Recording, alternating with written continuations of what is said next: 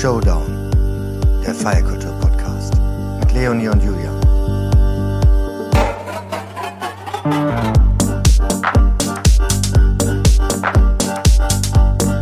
Diese Folge wird unterstützt von Lemonade. Wir grüßen euch aus dem Holzmarktstudio, unsere erste Remote-Folge aus dem Studio. Das wird spannend. Äh, liebes Südpol-Team, wir haben hier Jello und Janita. Schön, dass ihr bei uns seid. Ja, vielen Dank. Ja, hi, danke. Hallo, ihr Lieben. Genau, und zwar ihr seid ein Club im Hamburger Stadtteil Hammerbrook und ähm, auch aus meiner Erfahrung her ist es nicht nur einer der besten Clubs der Stadt für elektronische Musik, ähm, sondern bei euch gibt's auch ähm, Tanzperformances, Kunsträume, Diskussionsabende, Tonstudios, Werkstätten, Ateliers und Kino. Wir freuen uns deswegen wirklich sehr, für unsere erste Folge zu einem Hamburger Club äh, mit euch beiden zu sprechen und ihr seid beide Teil des äh, Betreiberinnenkollektivs des Südpols ähm, und des Trägervereins Kulturelles Neuland. Korrigiert mich gerne, wenn ich damit falsch liege. Alles super und richtig soweit, ja. ja. genau. Und zwar unter normalen Umständen hättet ihr im April dieses Jahres wahrscheinlich groß euer siebenjähriges Bestehen gefeiert. Ähm, könnt ihr doch, könnt ihr einfach mal ein bisschen diese Zeit, diese sieben Jahre ein bisschen nachzeichnen für uns, auch wenn's, wie ist das Südpol und auch das äh, äh, Kollektiv dahinter entstanden und äh, wohin hat es sich über die Jahre entwickelt? Ja, also dann erzähle ich mal am besten was, weil mhm. ich von Anfang an dabei bin. Und es war so, dass wir vorher schon in unterschiedlichen Locations in Hamburg Partys gemacht haben. Zuletzt waren wir in der Prinzenbar so mit einer monatlichen Veranstaltung, Frühclub am Sonntagmorgen.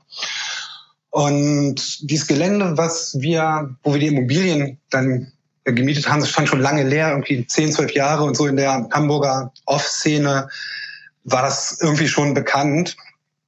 Und wir hatten dann ein Auge drauf geworfen und es hat sich kurz vorher die Hamburger Kreativgesellschaft gegründet. Das ist eine Tochter der Kulturbehörde, die so ein bisschen die ähm, den Puffer darstellt zwischen Kreativschaffenden und der Stadt, weil die Immobilienverwaltung der Stadt, die hat nie Interesse gehabt, mit uns irgendwie ein Gespräch zu kommen. So, da haben die keine Zeit für, kein, bringt kein Geld, kein Spaß. Und dann gab es da die Möglichkeit, auf einmal ein Konzept abzugeben und ähm, da diese Immobilien zu mieten. Und unser Konzept hat dann witzigerweise gewonnen. Wir haben uns zwar, das ist ein großer Industriehof, wir haben uns dafür drei große Gebäude beworben, haben dann ähm, so die Hälfte der Bruttogeschossflächen bekommen, die zur Verfügung standen. Das waren dann zwei Gebäude. In dem einen sind eben die Tonstudios, Werkstätten und so Ateliers. Das andere ist unser Veranstaltungsgebäude. Und da waren wir erstmal sehr happy, als wir den Zuschlag bekommen haben, das muss 2012 oder so gewesen sein. Und wir waren da so eine Kerncrew von fünf Leuten. Und haben dann aber auch schnell gemerkt, oh, es ist, ist echt ein bisschen Arbeit jetzt hier. Wir müssen uns ein bisschen vergrößern und hatten schon irgendwie eh ein cooles Support-Netzwerk. Und da haben alle dann irgendwie mitgeholfen. Erstmal Wände einreißen. Die eine Immobilie war komplett sanierungsbedürftig. Es gab einen coolen Deal mit der Stadt, dass die die Außenhüllensanierung übernehmen, weil das Dach war völlig durch. Es gab einen riesen Wasserschaden da drin und wir innen drin alles machen. Also wir haben dann komplett entkernt und die haben das Dach gemacht. Und irgendwann gab es da einen Raum, den wir dann unregelmäßig schon bespielt haben, total unprofessionell und einfach, ja, wir packen eine Anlage rein, und machen die Musik an und sagen mal Leuten Bescheid, dass da eine Party ist. So äh, war das. Und auch da stellt man fest, puh, irgendwie brauchen wir ein bisschen Struktur, wenn das so weitergehen soll. Also Hamburg hat es sofort äh, mit, mit offenen Armen angenommen. Ja, definitiv. Ja, total. Wir haben das erstmal sehr unter dem Radar gemacht aus, ähm, aus verschiedenen rechtlichen Gründen. äh, und äh, haben dann, äh, ich glaube, 2018 mh, hm, offiziell angefangen. Ach so, es hat ein bisschen gedauert. Es war dann doch ein bisschen länger. Ja, also wir feiern sieben das inoffizielle Jahre, Feiern. Ja, wir feiern immer sieben Jahre Schlüsselübergabe. Genau. Mhm. Ihr habt euch ein bisschen verlaufen bei der genau. Schlüsselübergabe. Ja, seit 2018 machen wir ähm, regelmäßiges Programm, wie Daniel gerade schon gesagt hat, und ähm, auch ein bisschen breiter gefächert mit äh, Kulturprogrammen, Kino dazu und ähm, seitdem sind wir so am Aufbauen. was das Programm betrifft. Ja, in, in, der Zeit hat sich die Crew natürlich geändert. Also wir hatten 2019 dann einen relativ großen Cut, wo einige aus der Anfangscrew gegangen sind und sich so ein bisschen der Fokus verändert hat. Und es sind super neue Leute dazugekommen. Also es ist eben, bei uns ist es relativ dynamisch, auch das Kernteam. Habe ich das Gefühl, aber vielleicht kommt mir das auch nur von Ihnen so vor. Warum war euch das so wichtig, dass ihr generell auch äh, euch breiter aufstellen wollt, als einfach nur ein reiner Clubraum zu sein? Ist ja schon was Neues. Also es gibt ja jetzt so in Hamburg, ich habe auch äh, kurze Zeit in Hamburg gelebt und ich muss sagen, die Clubszene ist ja dann doch eher so äh, marginal und äh, die äh, Barszene dafür wirklich sehr, sehr ausgeprägt, was ich immer sehr cool fand. Ich finde, das gibt es hier in Berlin zum Teil gar nicht so ausgeprägt wie in, in Hamburg. Aber ähm, ja, wie, ja, die Art und Weise, wie man tatsächlich in Hamburg in der Kneipe sitzt oder beziehungsweise im Zweifel ist es ja eher vor der Kneipe, habe ich den Eindruck. man sitzt vor der Kneipe auf der Straße und äh, das finde ich ist schon was sehr Besonderes.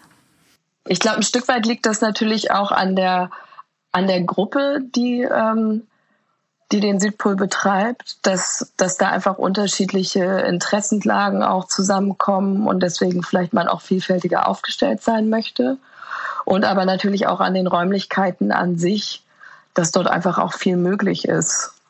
Und äh, wir das gerne unterschiedlich bespielen, auch für ein unterschiedliches Publikum. Und es ist jetzt auch irgendwie so, dass die Räume, ja, unser zweiter Floor, da kann zwar Konzerte gespielt werden, aber da passen jetzt auch nicht so super viele Leute rein. Ich würde sagen, ich weiß gar nicht, ich glaube mit 80 ist der dann schon gut voll oder so. Das heißt, es ist so ähm, dass wir dann auch die anderen Sachen unter der Woche machen, da, da da nicht irgendwie groß Konzerte stattfinden können, lag es natürlich auch nah, unter der Woche irgendwie ein anderes Programm noch mit reinzunehmen. Äh, Rave unter der Woche geht in Hamburg nicht so gut wie in Berlin. Mhm. Ähm, ja, genau. Aus, aus welchen Gründen? Äh, will das Publikum vielleicht auch gar nee, nicht? also das glaube ich schon, aber man muss ja sehen, dass in Berlin ja einfach irgendwie eine viel größere Feiertouristendichte herrscht als in Hamburg. Und dann hast du eine relativ, glaube ich, eine relativ überschaubare Gruppe an Menschen, die, weiß ich nicht, so richtig nach Hammerbrook rauskommen würden an einem Mittwoch. Hm. Das, hm. Wenn die dann feiern, dann feiern die echt auch da lieber in Bars, wo Techno gespielt wird, ein bisschen lauter, aber jetzt nicht so ein richtiges Club-Erlebnis, ein Bar-Erlebnis. Das haben sie dann irgendwie auf St. Pauli, auf dem Kiez. Die meisten können da relativ easy hin, müssen dann nicht noch die letzte Bahn abwarten. Bei uns fahren ja, ich glaube nicht, wir sind in Berlin, fahren da immer die Bahn durch, bei uns nicht. Ja, die fahren, die meisten fahren ja, durch. Ja. Also ne, gibt da so ein paar Punkte, die, es, die Hamburg dann einfach schon unterscheidet von Berlin. Ja, dann ist die Lage eine Hürde. Total, aber ich meine, was die Lage angeht, das, da gibt's auch hier in Berlin, glaube ich, die ein oder andere Location, wo man sich wirklich auch dazu entscheiden muss, dass man dann da hingeht. Ne? Ja. Und dann bleibt man da aber auch lange. Ja, genau. Und ich glaube, die Hamburger sind da nicht so entscheidungsfreudig, was das angeht. sich am Mittwoch zu überlegen, ey, ich fahre jetzt nach Hammerbrook raus, ey, aber oh, da muss ich ja bis äh, fünf oder so da bleiben. Hm, ich weiß auch nicht. Ja. ja. Kann ich ja morgen früh gar nicht meine Jogginghose machen? Ja, genau. um die Alter, ja. ja.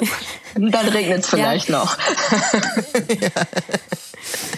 Ich würde ganz gerne noch mal dazu zurückkommen, wie äh, Julian euch gerade vorgestellt hat. Er erwähnte ja bereits, ist das Kultur, äh, kulturelles Neuland ähm, Träger des Vereins. Ihr seid beide Teil von dessen kollektiver Geschäftsführung und das Kollektiv spielt äh, bei euch eine große Rolle, sowie die Werte, die von euch äh, beziehungsweise auch dem Club und den Gästen natürlich auch gelebt werden. Ähm, wie schafft ihr das, dass diese Werte nach außen getragen werden und ähm, auch ja diese auch zu übertragen auf, auf euren Raum und auch auf eure Gäste? Ja, also ob wir es schaffen, ist dann ja immer eine Frage von außen. Ich sag mal so, äh, wir bemühen uns sehr, das in alles einfließen zu lassen und es ist viel innere Arbeit, die dafür stattfindet, viel Austausch ähm, und auch immer wieder ein Abgleich, wo man gerade steht und ob man sich sozusagen noch gemeinsam in die Richtung bewegt, die man festgelegt hat. Also wie ihr ja gerade schon äh, anfangs erwähnt habt, dass wir eben nicht nur nicht nur ein äh, Techno-Club sind, sondern dass wir auch ein kulturelles Programm zum Beispiel bieten wollen, ist etwas, was wir gemeinsam festgelegt haben. Ähm, wir haben auch gemeinsam festgelegt, ähm, auf welche Art und Weise wir das gestalten möchten, auch in welcher Frequenz zum Beispiel. Und auch viel, wie wir miteinander Habt ihr arbeiten so wie wollen. Verhaltensregeln quasi? Also, dass man als Gast, aber auch als Mitarbeiter oder Mitarbeiterin bei euch äh, wirklich sich an gewisse Regeln halten muss? Ja, also nach außen vor allem für unsere Gäste. Es gab ja oder gibt ein Schild, wo wir auf so unseres Erachtens Basics des Miteinanders hingewiesen haben. Also keine ähm, keine äh, Gayfeindlichkeit, keine rassistischen Äußerungen oder so, kein Rassismus. Also all diese Sachen, die für uns eigentlich selbstverständlich sind, weil wir aus dem linken Umfeld kommen, die wir den Menschen aber auch dann gerne natürlich mitgeben möchten, die zu uns kommen. Wir kriegen auch durchaus ein negatives Feedback auf das Schild, was wir an der Tür haben. Hey, schaut mal, das, so würden wir gerne mit euch feiern, weil das Leute nicht verstehen oder nicht verstehen wollen. Ähm, manche müssen dann an der Tür auch schon gehen, je nachdem wie verständlich. Da wollte ich noch mal ganz kurz eingreifen, weil, weil einmal, also dieses Schild ist nämlich schon auch besonders, weil ihr ja auch schon noch mal jeden Gast dazu auffordert, sich vor dem Clubbesuch das Schild auch durchzulesen. Ne? Äh, fand ich schon sehr besonders, hatte ich so in der Form noch nicht erlebt. Ähm, also dass man auch wirklich nochmal darauf aufmerksam gemacht wird, ähm, sich damit zu beschäftigen, weil oft gibt es ja so einen Kodex oder ähnliches, aber ähm, es wird halt doch nicht so richtig wahrgenommen. Ne? Also da habt ihr euch schon ähm, bewusst dazu entschlossen, das auch wirklich mitzugeben. Ja, und das, da haben wir tatsächlich drüber gesprochen, weil wir haben, ich weiß nicht bei welchem Laden das war, es war aber auch in Berlin, haben wir ein ähnliches Schild gesehen und da war genau die Diskussion, dass dieses einfach nur dort hängt und wirkt wie ein Deko-Element. Und das war uns dann zu wenig, weil also das war die Diskussion intern bei uns in der Gruppe auch. Und wir dann gesagt haben, dann möchten wir da einen Hinweis drauf haben. Ich muss allerdings auch sagen, dass wir dieses explizite darauf hinweisen auch jetzt im Nachhinein nochmal stark diskutiert haben, weil es da ähm, ja verschiedene Ansichten zu gab, ob das jetzt wirklich nötig ist, so also vor allem ähm, so darauf zu insistieren. Schau dir das jetzt bitte an. Das, das gab das Feedback von verschiedenen Gästen, die sich da ein bisschen übergriffig behandelt gefühlt haben, wo also wir jetzt in der Gruppe dann auch gar nicht sagen können, haben die recht oder haben die Unrecht und wir dann unsere Tür oder mit unserer Tür kommuniziert haben, dass ähm, wir möchten, dass darauf hingewiesen wird, ähm, die Leute jetzt aber nicht dazu quasi gezwungen werden, sich durchzulesen. Also ja, so unser Standpunkt gerade. Soweit ich weiß, laut Julian, gilt ihr, also apropos Tür, ähm, ist äh, euer Laden ja doch einer der härteren äh, Türpolitiken. Ähm, heißt, ähm, man kann sich nicht darauf verlassen, dass man bei euch reinkommt, auch wenn man sich den weiten Weg nach Hammerbrook rausgemacht hat. Ähm, und gleichzeitig, das ist ja immer so eine große Frage, also in vielen Läden, auch hier in Berlin, ähm, an der Tür streift man ja so dieses gesamte Wertesystem erstmal ab. Also jeder ist erstmal gleich dann, wenn er im Club Raum sich dann auch befindet. Und ihr wollt ja natürlich mit Sicherheit auch ähm, ein Klientel oder auch eine Gruppierung schaffen, die ähm, genau euer Wertesystem und eure ja, Philosophie und eure Idee von diesem Laden irgendwie auch unter, ähm, ja, unterstreicht. Wie, wie geht ihr da vor, um vielleicht auch ja, sensibel mit einer Ablehnung dann äh, umzugehen, wenn jemand dann doch nach Hause gehen muss? Ähm, wie, wie, wie, was ist euer Ziel und wie, ja, wie setzt ihr das um? Ja, also ich glaube erstmal ähm, ist es was, was sich wahrscheinlich manchmal umsetzen lässt und manchmal nicht. Es gibt bestimmt Menschen, denen da Unrecht getan wird und die kein gutes Erlebnis hatten. Und gleichzeitig hat man aber auch wiederum eine Verantwortung für das Erlebnis insgesamt. Also ähm, was du gerade sagtest, ist, wir haben einen Raum geschaffen, in dem wir Leuten eine bestimmte Art und Weise des Feierns oder des gemeinsamen Erlebens möglich machen wollen. Und dazu gehört es natürlich schon an der Tür irgendwie zu gucken, was ist eine passende Mischung an Menschen. Und das ist natürlich von Abend zu Abend auch sehr unterschiedlich, auch je nachdem, was für ein Programm da ist. Und ja, ich weiß nicht, möchtest du noch ergänzen, Jello? Ja, ich, ich glaube, das ist nämlich ein ganz wichtiger Punkt, was du sagst. Also, ähm, Leonie, du hast ja darauf angesprochen, dass die Menschen unser Wertesystem teilen. Und das muss es nicht mal sein. Also, weil man könnte sagen, wir haben eine Art Bildungsauftrag dann vielleicht auch. Also es geht ja darum, diese Werte auch zu vermitteln an Menschen, die sie noch nicht verinnerlicht haben. Und darum ist es natürlich auch gut, Menschen reinzulassen, von denen man sagt, ey, ich glaube nicht, dass die jetzt ähm, in unserem so einen Wertekompass verfolgen, aber ich glaube, dass sie keine schlechte Party hier machen, sondern und dann äh, können die natürlich mit rein. Und anders ist es bei Leuten, wo ganz klar ist, die sind so diametral entgegengesetzt unseres Werte Verständnisses, mit dem wird auch keine gute Feier werden. Und da kommt man auch nicht ran mit, mit, mit den Worten oder mit der Handlung. Es ist ja, also um da noch mal ein bisschen nachzuhaken, ähm, gerade mit dem Hamburger Nachtleben schon sehr speziell. Und ich hatte schon das Gefühl, dass das Südpol da zum Beispiel auch ein bisschen neue Wege gegangen ist, gerade wenn es auch um die Türpolitik, aber auch um, äh, um das Clubbing an sich und das Gefühl auch geht, vielleicht auch das zum Beispiel eine durchlaufende Party auch mal, ne, also überhaupt, dass so äh, neue Wege geht. Eigentlich muss man ja sagen, ähm, Hamburg hat da natürlich eine, eine langwierige Tradition, ja, also wenn man jetzt irgendwie in Richtung Fusion äh, und so weiter schaut, wo, wo wo, wo auch das Festival herkommt, äh, kommt ja auch aus einer Hamburger Szene. Ähm, dennoch ähm, ist, ist, ist die Hamburger Clubkultur da vielleicht auch irgendwie ähm, anders. Wie würdet ihr das denn beschreiben? Und wie ist es vielleicht auch für euch in diesem Kontext ähm, stattzufinden und sich auch da durchzusetzen? Ähm, ist es wichtig, da auch anders zu sein oder ist es, äh, ja?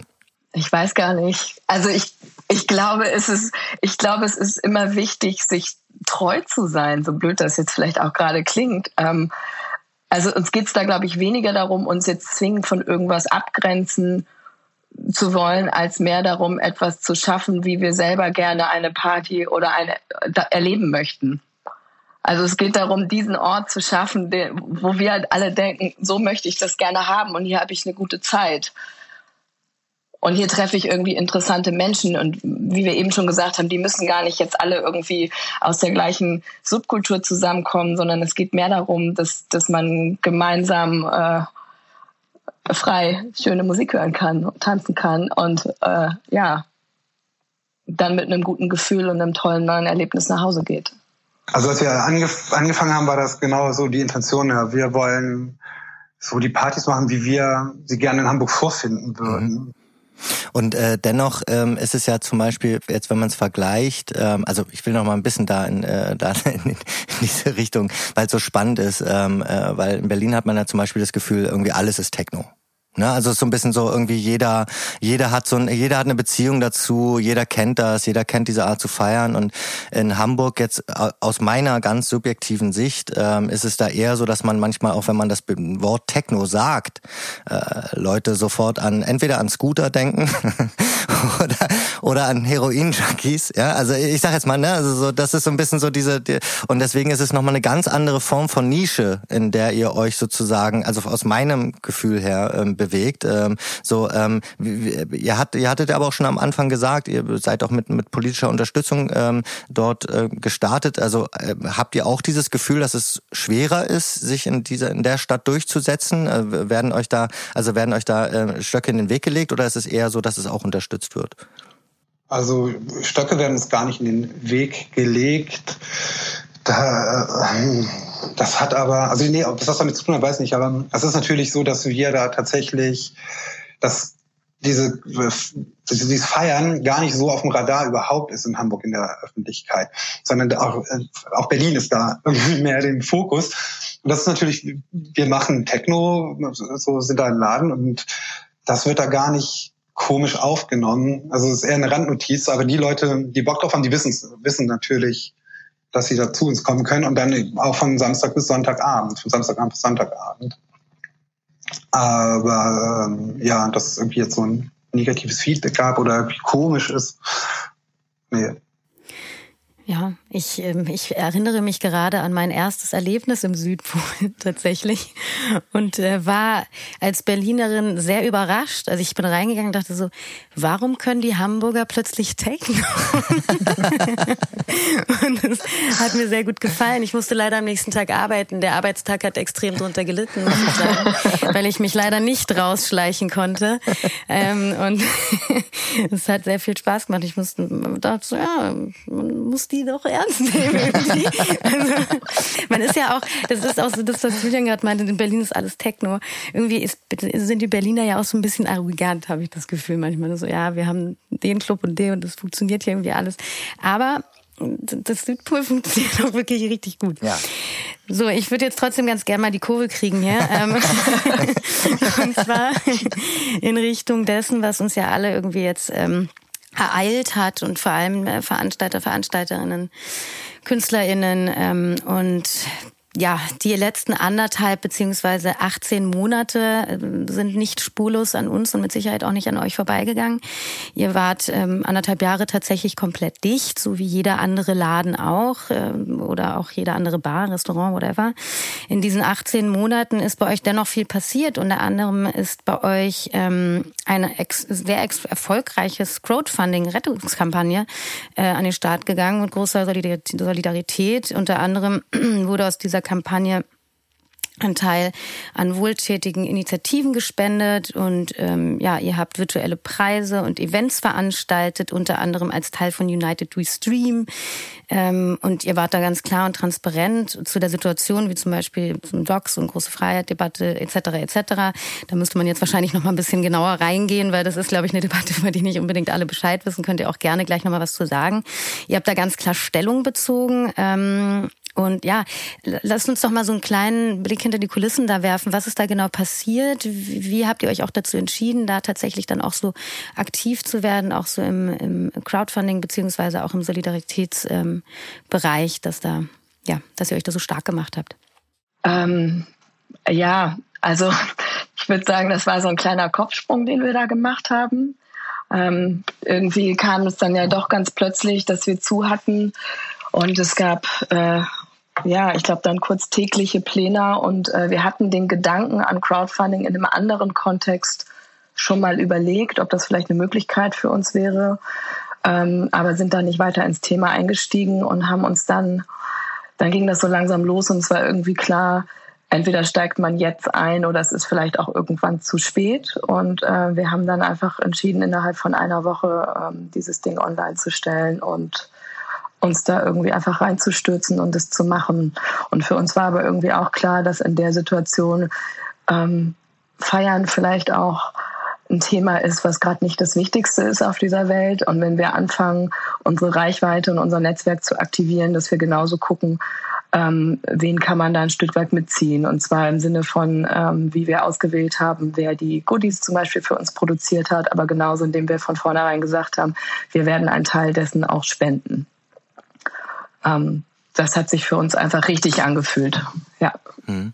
War doch bestimmt auch alleine schon eine schwere Entscheidung oder eine besondere, komplexe Entscheidung, sage ich eher mal so, ähm, jetzt auch mit so einem Thema dann nach draußen zu gehen, oder? Ähm, also wie muss man sich das vorstellen? Also dass man jetzt sozusagen auch die, die Schwierigkeiten, die man hat, ähm, sozusagen oder die man auf sich zukommen sieht, ähm, dann auch nach außen kehrt.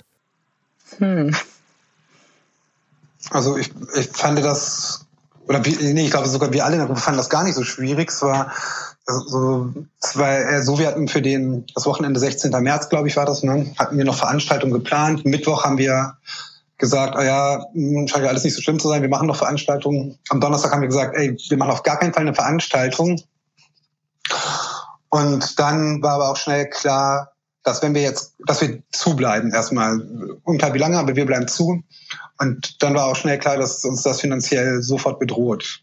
Und ähm, dann schien es für uns einfach richtig und wichtig zu sein, die Menschen zu informieren, wie es um uns, wie es um uns steht. Und dass wir echt ähm, Existenzängste haben und keine Ahnung haben, wie es weitergeht, ob wir jemals wieder aufmachen. Und dann war es, das war ganz süß, dann kam nämlich so über Facebook und in Nachrichten kam so auch äh, äh, die ersten Nachrichten-Messages rein ja, habt ihr eine Kontonummer? Irgendwie kann ich irgendwo was spenden? Wie kann man euch helfen? Und ja, dann haben, haben wir die Crowdfunding-Kampagne gemacht. Und also für uns war das so total richtig, da die Leute in Kenntnis zu setzen. Hm.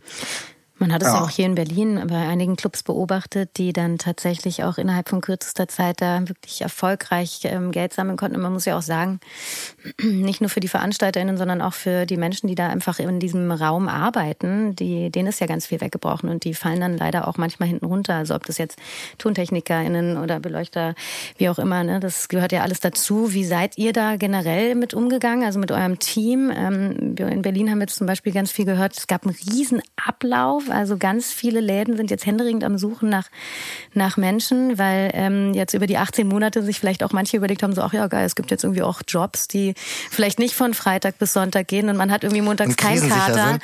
und man ist irgendwie, hat, hat eine Krankenversicherung und ist irgendwie so ein bisschen gesünder unterwegs. Ähm, wie, wie habt ihr da, was habt ihr da für Erfahrungen gemacht? Ich glaube, das steht uns noch ein bisschen bevor. wir, wir, wir schauen gerade, also wir sind tatsächlich genau gerade in dieser Phase, unser Team wieder irgendwie zusammenzustellen, mal schauen, was da ist. Also das Kernteam ist äh, zum Teil noch da, da hat sich auch personell schon was geändert in den letzten 18 Monaten. Und ja, wir können es noch nicht so genau überblicken, aber 18 Monate sind eben schon auch eine lange Zeit, in der auch du sonst im normalen Clubbetrieb eine gewisse Fluktuation hast. Also es wird jetzt die normale Fluktuation wird nicht ausbleiben und dann, genau, wie ihr sagt, es gibt dann vielleicht einfach auch Kinder. andere Jobs, die irgendwie angenehmer sind. Oder? ist ja auch so, ja. natürlich, klar. Also äh, es entwickelt, sich, also man gewöhnt sich ja irgendwie auch daran. Darüber haben Julian und ich auch ganz viel geredet. Also dieses, was passiert denn eigentlich? Wird man das vielleicht verlieren oder beziehungsweise vergessen? Dieses, wie feiert man und wie, wie, wie bewegt man sich eigentlich auch in diesem Raum und lernt, verlernt man es vielleicht sogar? Und ich glaube, da was naja, ganz also Ähnliches nicht, passiert ja. dann eben auch mit den Menschen, die eben diese ganzen Räume befüllen als Arbeitskräfte. Ja, voll.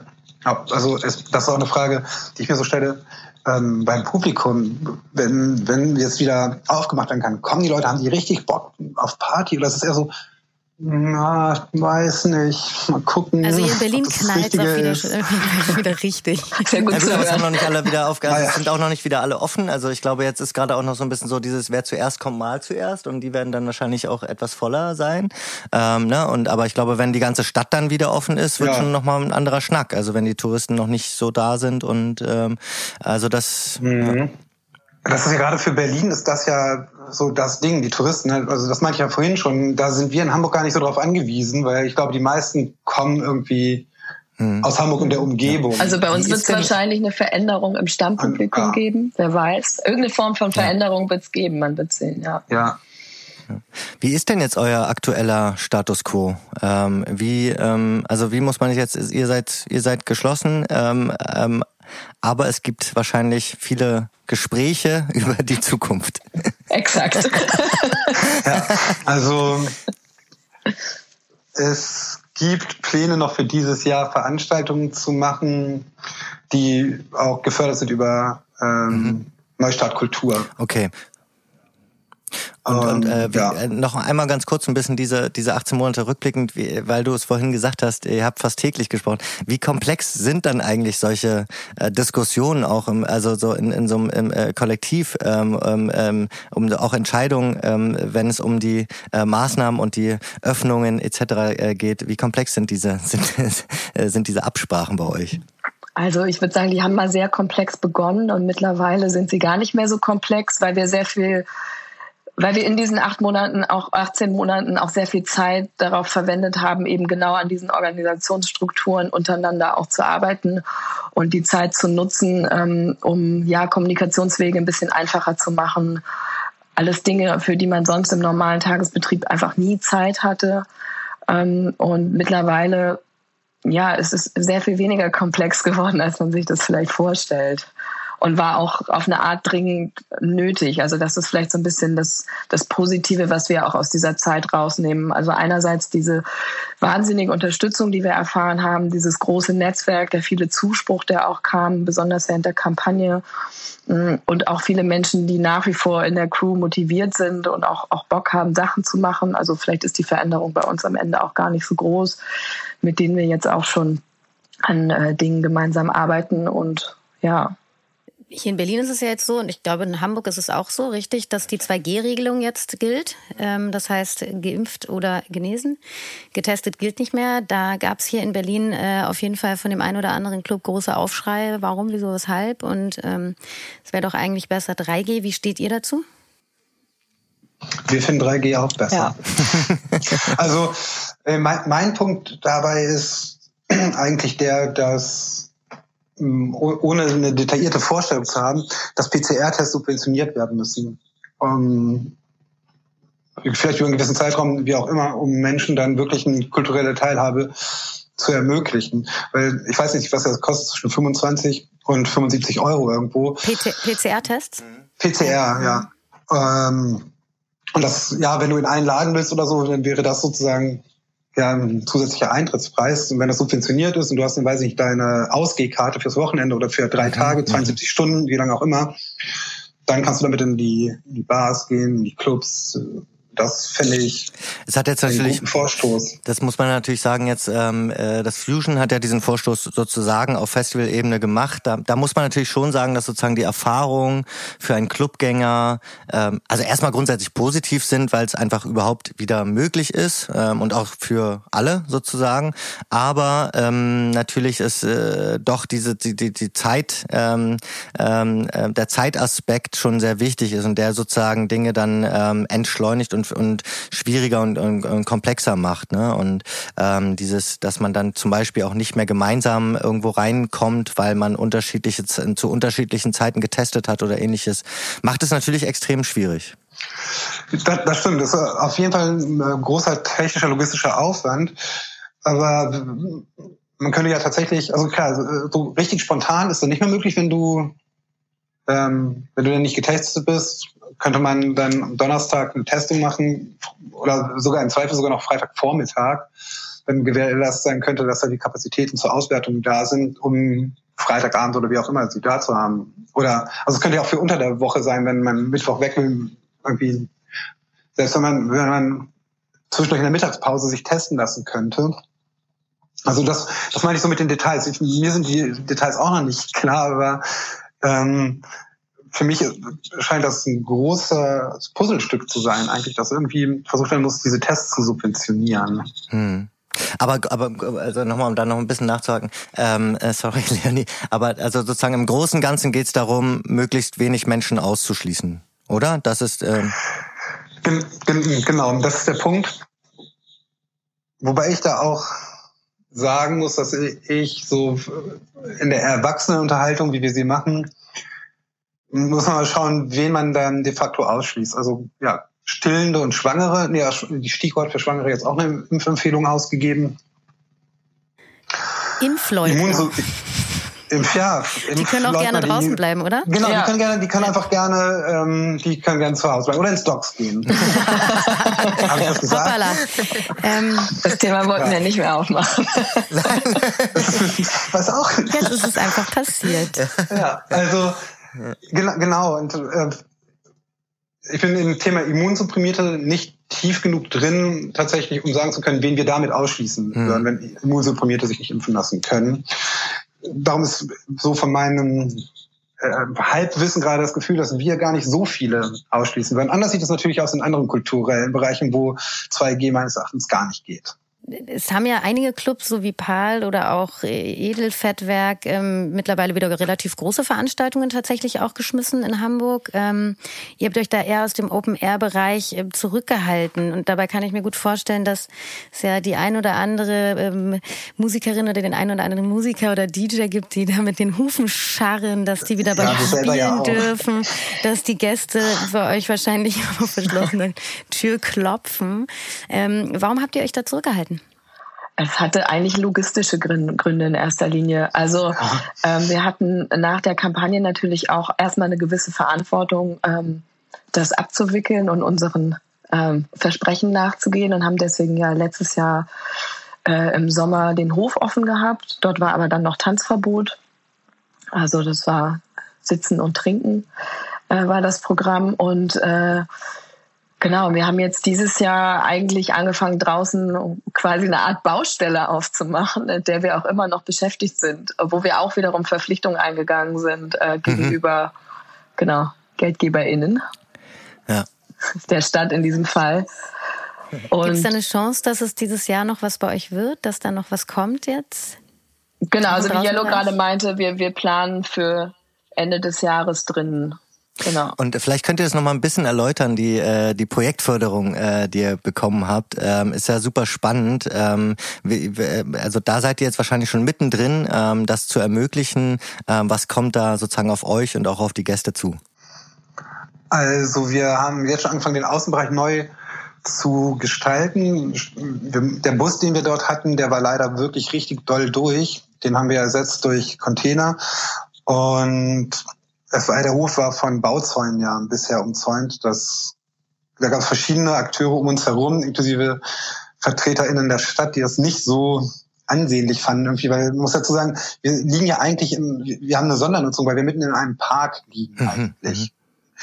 Ähm, und da findet die Stadt irgendwie ein Industriepark oder wie muss also? Nee, nee, es ist ein echter Park. Es, äh, es gibt diese Planung ah, ja, von ja, ja. Äh, von der Alster äh, über die Bille, wo wir uns befinden, an der Bille bis äh, bis zur Elbe, einen Grünzug zu haben, der komplett durchschritten werden kann. Und wir sind da mittendrin. Da gab es auch super Trouble mit Umweltbehörde damals und Kulturbehörde. Die Kulturbehörde hat sich durchgesetzt, dass wir da sein können. Naja, auf jeden Fall will die Umweltbehörde trotzdem, dass es da irgendwie nicht so aussieht, wie es aussah. Mhm. Und darum wird, werden wir große Tore ähm, aufstellen, die wir Wochenendveranstaltungen schließen wollen, aber äh, unter der Woche aufmachen können. Und da hat man so eine riesig große Sichtachse. Es wird alles ein bisschen offener. Das ist so die, die Planung. Mhm.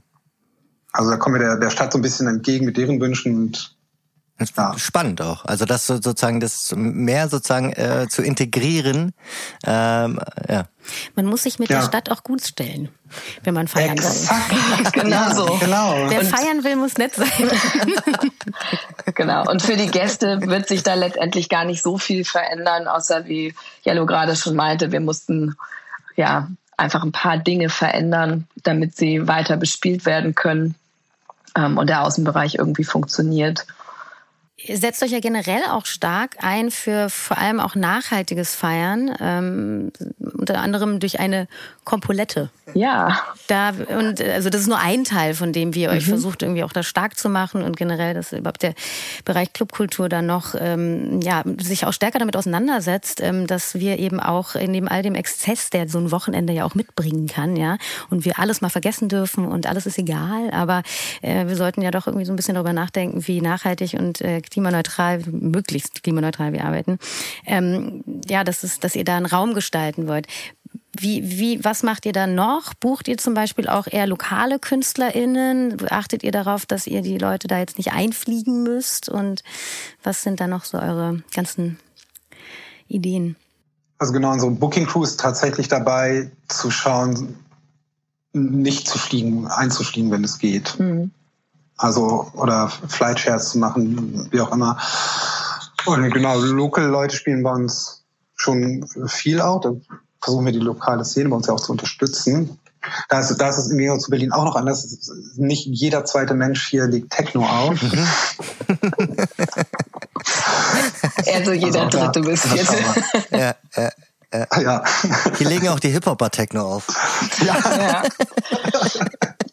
Ja, oder wir gucken zum Beispiel, wo wir unsere Getränke kaufen, mit wem wir zusammenarbeiten. Also Nachhaltigkeit oder auch, auch da ein gewisses Werteverständnis lässt sich ja auf unterschiedlichen Ebenen äh, ausleben. Ob man jetzt zum Beispiel sagt, äh, welche Art von Gläser benutzt man, äh, wie viel Müll produziert man, äh, wo kauft man seine Getränke, wo kauft man sein Klopapier, äh, welche Art von Außentoilette hat man, wie jetzt mit den Kompoletten zum Beispiel.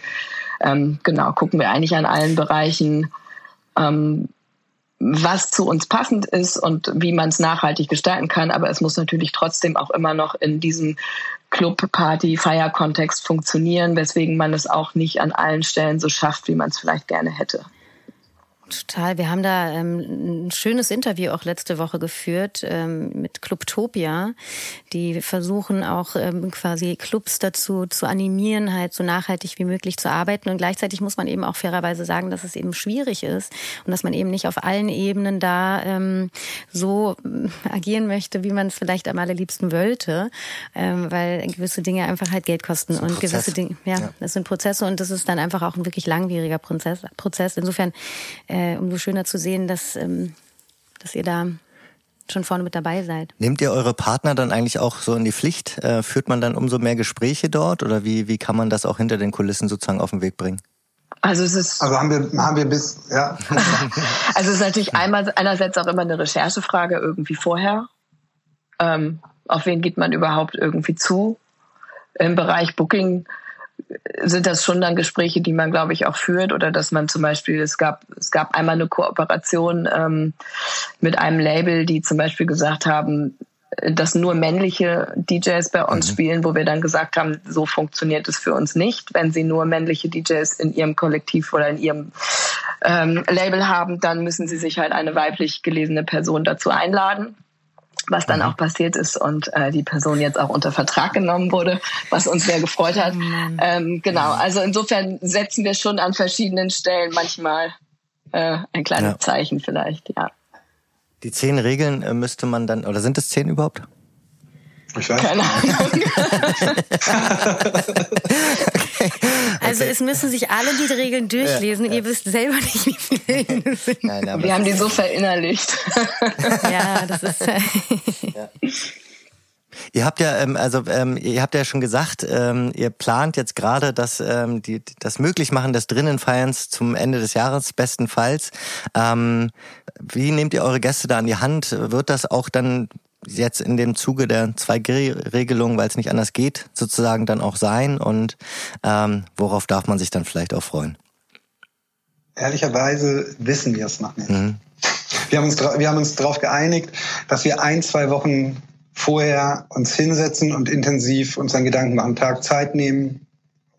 Ja, weil sich alles noch so sehr entwickelt dass wir dachten, das wäre jetzt totale Ressourcenverschwendung, wenn wir uns jetzt mit den Leuten hinsetzen, da einen Tag uns was ausdenken, dann stellen wir fest, das ist doch wieder alles anders. Mhm. Also ja, das werden wir recht kurzfristig machen. Darum bleibt es sehr spannend für alle, die uns dann besuchen wollen.